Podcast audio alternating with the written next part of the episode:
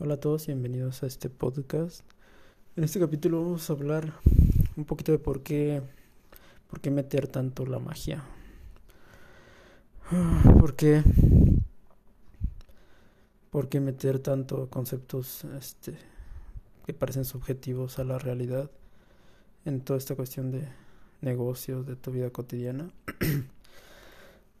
Básicamente porque son cosas que pasan independientemente de que el mundo normal las apruebe, de que la ciencia tenga un método para explicarlas, existen. Esto basado en que la pues la ciencia se baja se basa por este sobre todo en trabajos experimentales, cosas que hay mm, eventos subjetivos que la ciencia por su misma naturaleza no puede explicar y no por tanto quiere decir que no existan. Ya todo, todo esto se va como un debate filosófico, este, un poco complejo, ¿no? Porque, porque realmente la, la ciencia tiene muchas lagunas, que la misma naturaleza de la ciencia sabe que debe ser abierta y no no cerrada a ciertos principios, pero la gente de ahora es como muy... Mm, ¿Cómo les diré? Como que alaban demasiado la ciencia, rayando en, en, en, decir que es absoluta, ¿no? Aunque lo nieguen, el comportamiento de las personas, que estamos realmente muy metidas en esto del poder de la ciencia, porque realmente así es, sobre todo por lo que estamos viviendo ahora, la gente cree demasiado en la ciencia cuando sabemos que su naturaleza es humilde y que realmente hay muchas cosas que no puede interpretar porque es algo muy rústico. O sea, la verdad, la ciencia que tenemos es algo muy rústico. Y, y pues realmente no terminan muchas cosas que, que nos pasan, que, que de hecho hay muchos experimentos que que se han llevado a cabo acerca de fenómenos, digamos, este, peyorativamente paranormales.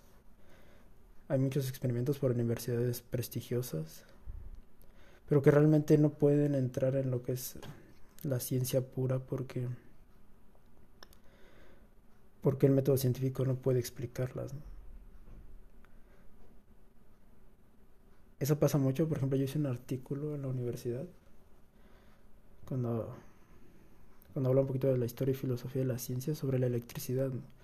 La electricidad para la gente de hace no tantos años, porque es una ciencia nueva, así como muchas como la química, la balística. La electricidad es una ciencia muy nueva.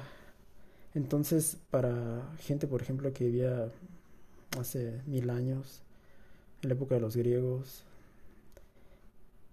la electricidad era algo como un fenómeno fantasmal, ¿no? Algo esotérico. Algo de lo que si la iglesia te, te veía hablando o manipulando, eras considerado un hereje, Era algo mágico, ¿no? Como ahorita muchas cosas de las que se hablan, como el poder de la mente, la,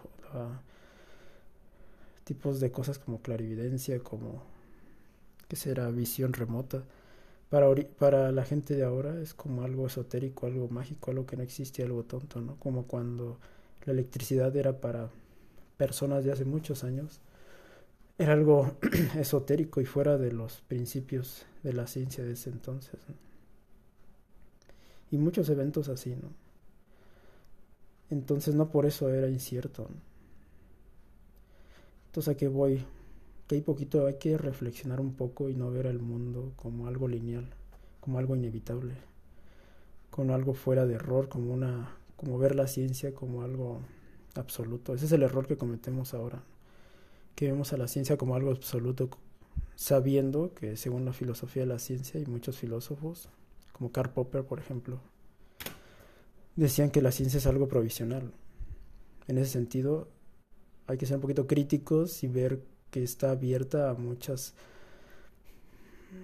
y que debe estar abierta, ¿no? Por su naturaleza a nuevos entendimientos de la realidad.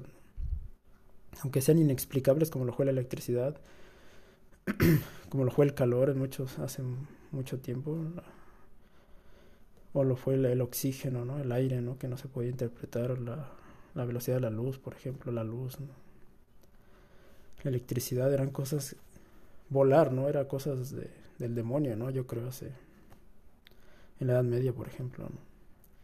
Y no por eso dejaban de, de ser una posibilidad. Como fue tachado algún día Da Vinci, ¿no? Por todo su conocimiento y la forma de ver el mundo, era un genio incomprendido, ¿no? No por eso este, lo que él decía o hacía era falso. Entonces ahora pasa lo mismo, ¿no? Con,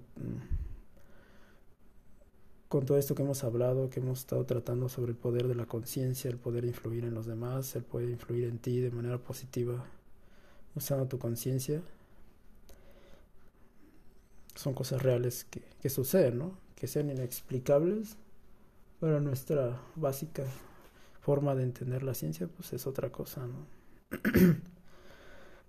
Ahorita me recuerda mucho este libro de, Immanuel Kant, La crítica a la razón pura, cómo habla básicamente de esa de este concepto, sobre todo de, de cómo nuestra conciencia modela la realidad y no tanto no tanto que haya una realidad este este absoluta, ¿no? Sino que todo está modelado por nuestra mente, ¿no? Y eso es algo normal, ¿no? La ciencia está modelada por la mente, ¿no?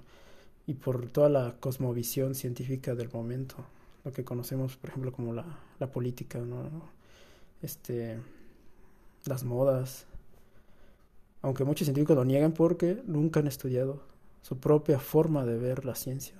Es lo que pasa, ¿no? Cuando le preguntas a un científico o le dices, oye, que la ciencia es, es de alguna forma no es absoluta, ¿no? Ya con, con meter ese concepto.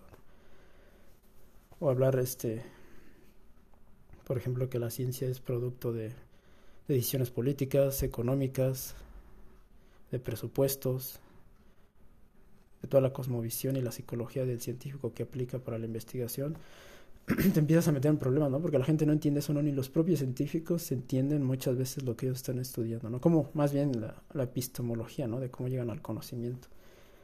Entonces,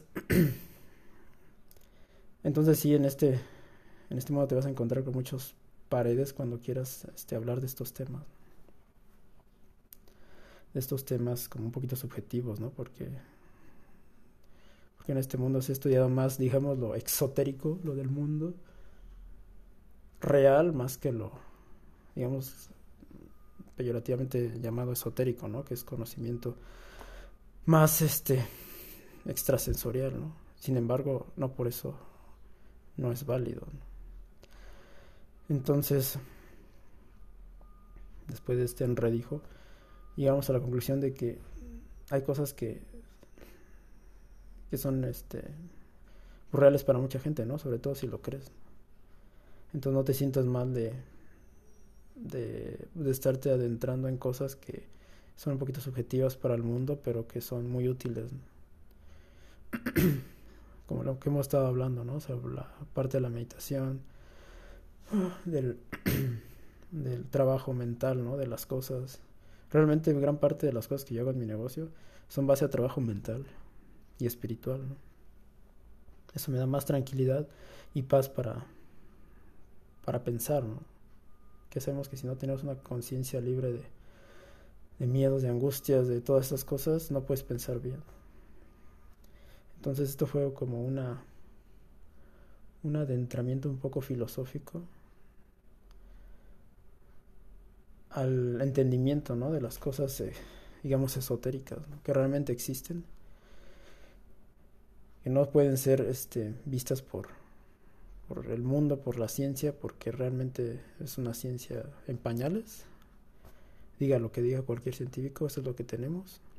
Es una ciencia provisional, dirían los filósofos.